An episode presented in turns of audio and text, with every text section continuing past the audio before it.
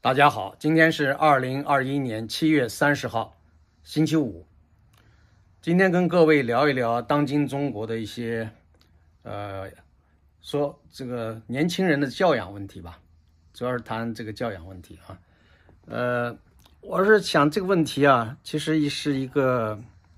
很大的议题，所以呢，我今天也没有打算长篇大论，就是简单的从两件小事说起。一个呢，就是最近刚刚大家看到了，在东京奥运会女双预赛中，呃，有一对女子双打选手啊，其中有一位叫陈清晨，尔东晨啊，清晨的清早上的那个意思啊，陈清晨这位女选手，在跟韩国选手比赛的时候，呃，这个大声的在赛场上用那个一个脏字，这个脏字中国人都知道啊。呃，我就不愿意重复这个脏字，就是用汉语拼音来拼它的话，就是 C A O，C A O 啊，大家都知道这个是什么意思。他在操场上，他就一直用我 C 我 C 我 C，对吧？这个 C 后面就是呃 A O 那两个字母，对吧？就是 C O C A O 这什么字母什么意思？大家都知道。呃，然后呢，这个就成为一个话题，因为你毕竟是在奥运会上啊。奥林匹克精神应该是什么？呃，奥林匹克应该是在全世界啊这个范围里边，大家本着一个平等啊竞争的原则，是把一种美，一种这个运动之美展现给世人啊。那么在这个赛场上，怎么用这样的爆粗口的方式，啊，用说脏字的方式来显示这个运动员的啊某种精神或者气势，这种精神风貌，呃，这到底是一种真实的表现呢？啊，是他一种呃教养的外露呢，还是说啊值得肯定的一种所谓爱国行为呢？我看这个网上有很多的评论，有的人批评他不应该在这个重大赛事的现场啊用脏字，但是还有很多中国国内的小粉红啊那些人是支持他，说骂得好啊，因为在运动场上，呃他们的对手就像是敌人一样，不能在气势上输给敌人。那么面对韩国选手。据说这个韩国选手先挑衅的，什么叫挑衅呢？因为韩国选手一个习惯，无论是发球还是杀球的时候，他们都大声的喊着，呃，他们当然中国选手也听不懂韩语，啊，就是说好像大声在喊着什么，这样的话呢，可能对他们有一些干扰，容易造成分神，呃，他们曾经向这个裁判提出过抗议，但是裁判似乎觉得这个是也不太好干预的一件事情，因为有的人在运动场上就是喜欢大喊。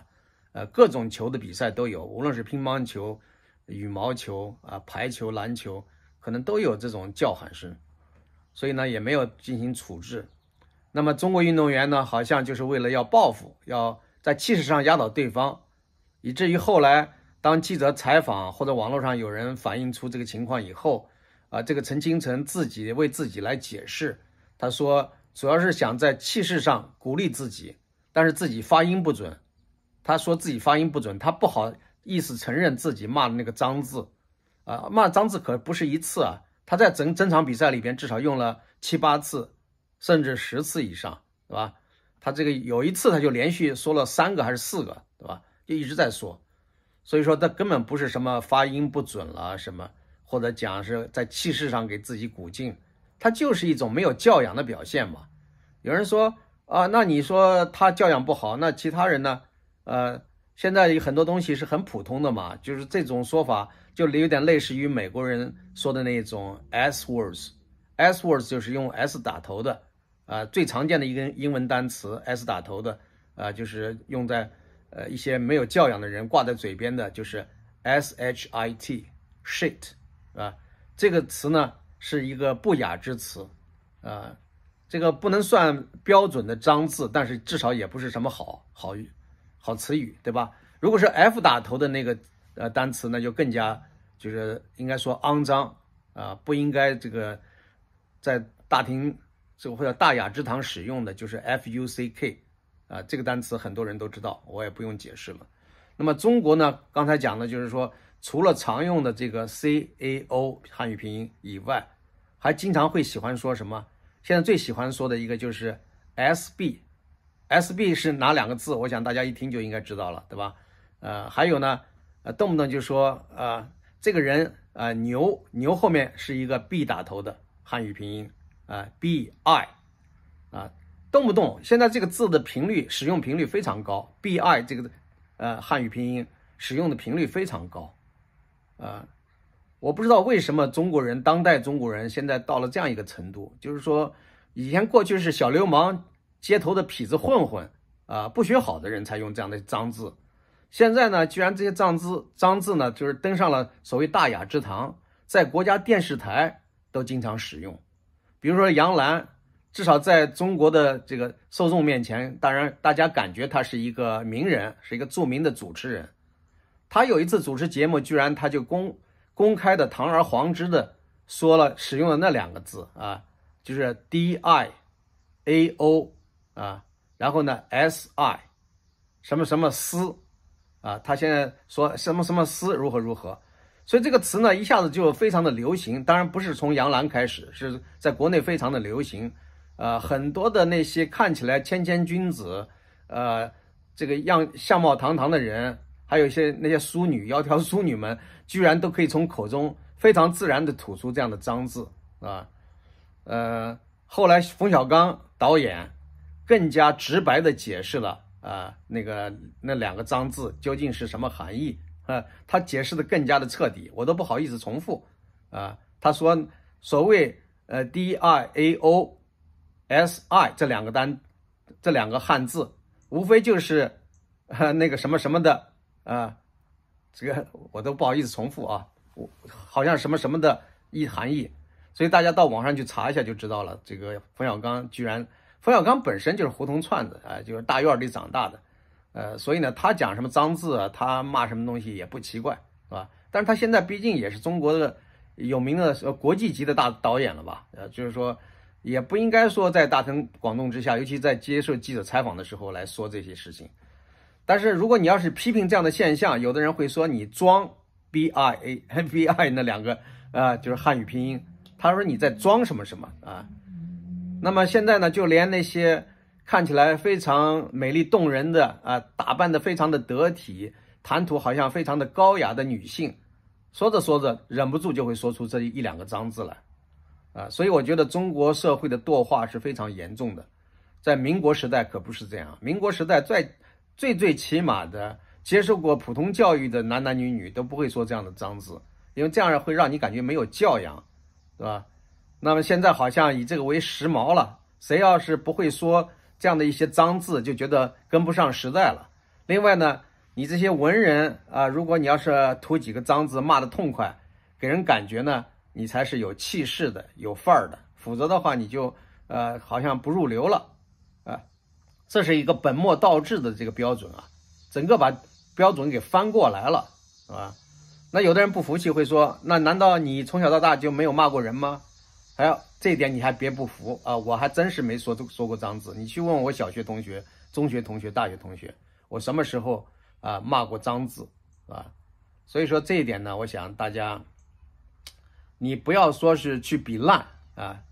去跟大家去比底线。你去在你的生活中想一想，你一生中有没有遇到那种真正的谦谦君子？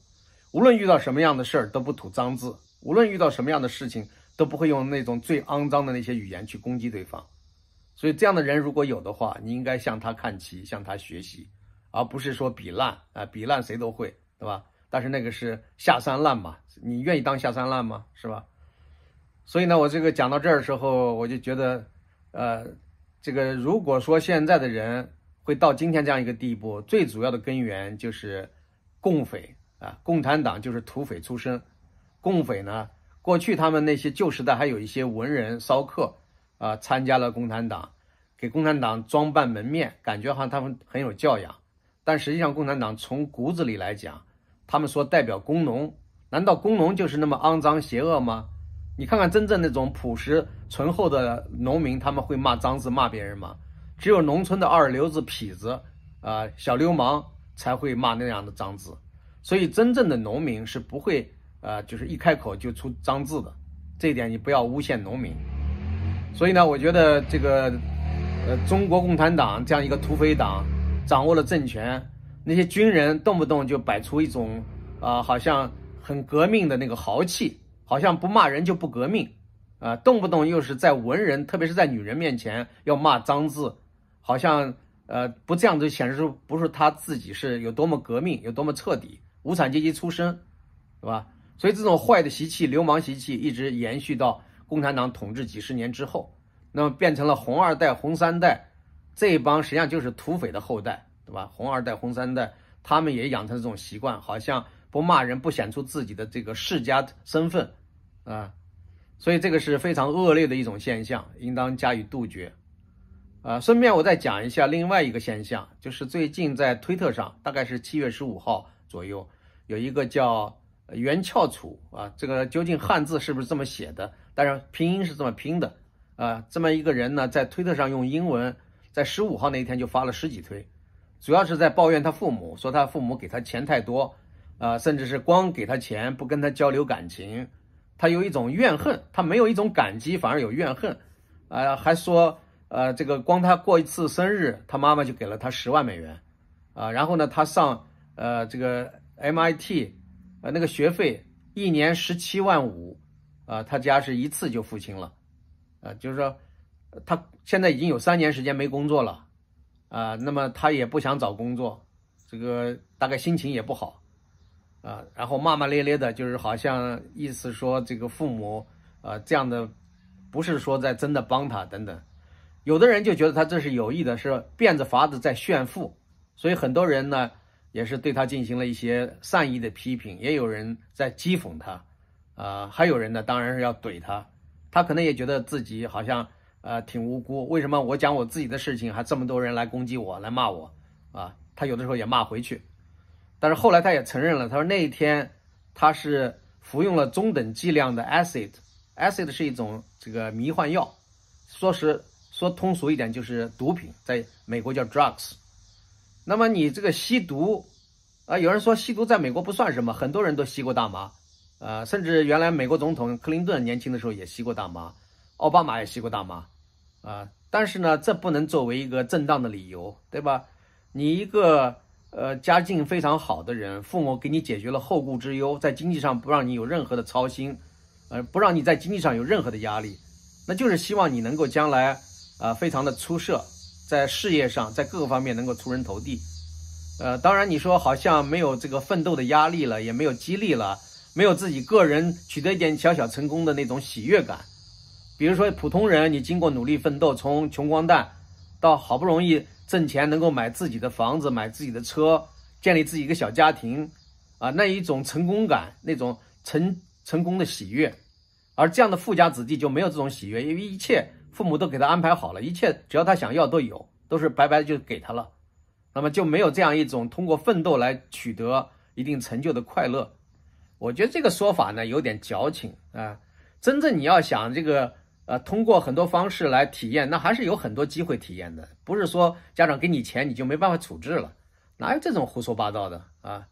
这个家长给钱这种方式教育方式当然是不适当的，但是并不能把它说成是一种罪过。也不能说成是他对你的一种残害，啊，那你假如说你真是有志气的孩子，你可以不用这个钱，你父母不给你这个钱，你可以一方面可以拒绝，实在拒绝不了，你把这个钱接受下来，把它存在一起，建立一个基金，做慈善事业，做教育基金，去帮助那些真正需要帮助的人，那怎么不可以呢？你上学的这个过程中，你没有见到一些家境很穷的人，他们有的时候，呃，这个学术上很优秀，就是因为。要不时的打工来支持自己，所以呢，有的时候他们对学业、学业，对这个学术研究都会带来一些阻碍。但这个时候，你不能花你的钱去帮助他吗？对吧？你也可以设立奖学金来帮助和鼓励一些同学啊。那有很多种方式帮助别人，对不对？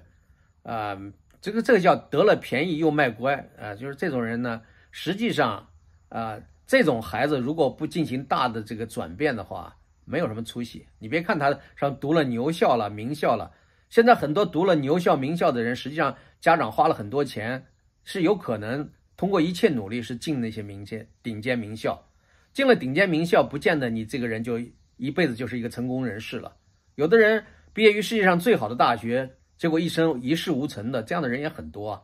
啊，所以说不要这个那么简单的对应。所以我觉得这个孩子现在可能处于一种迷茫状态，他没有，他失去了生活的方向，他没有真正的理想和目标。所以呢，他在这个网络上吐槽，他是一个这个可能是在西方长大的一个孩子，他最习惯的语言是用英语而不是用汉语，啊，所以呢，他接受了这样一个西化的教育，对西方的这些文明、这些好的东西、正面的那么多东西接受的程度比较低，反而对一些比较差的东西接受的比较快啊，吸毒，对吧？然后用一些呃没有逻辑的、没有道理的一些呃抱怨来说别人，是包括他的父母，这个就已经这孩子有问题了，有心理上的问题啊，所以这样的孩子应该进行心理辅导，然后呢要有正确的人生的这种指引啊，但是谁来指引呢？有的时候他完全听不进外人的话，他父母的话他现在也有逆反，他觉得他父母根本不懂他，不了解他，除了给他钱，完全不关心他啊。那可能真的是父母在为生存啊，为为为自己的事业而打拼奔忙，没有时间来管他，以为说多给他一些钱就算是帮他了。当然，这点是替代不了的。人的情感啊，这种是没有办法用金钱来获得啊。这个，所以还是要有好的啊尽责的教育。也就是说，父母应该尽心尽力，少挣一点钱，少给一点钱，倒不是最重要的。啊，所以呢，要有好的教育方式，也不是说呃富家子弟就一定会培养出纨绔子弟啊。只要父母不断的给孩子钱，孩子就是成为废物，也没有这样的道理。你看世界上到底是富家子弟成功的概率高，还是成为那种啊这个说父母害了自己的那种啊失败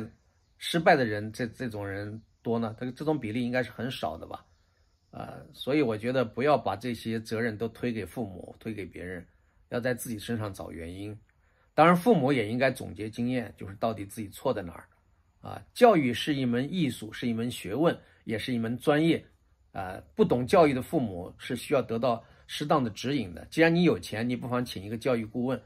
啊，我这个话说的是对那些很有钱的父母，自己的孩子现在还比较小，还处于婴儿时期的。那么这个时候更需要有教育顾问给你提前做一些规划和指引，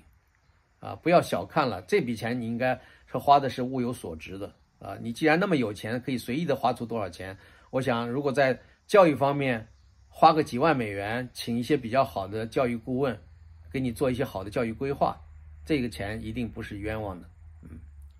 好的，我先说到这儿，谢谢各位。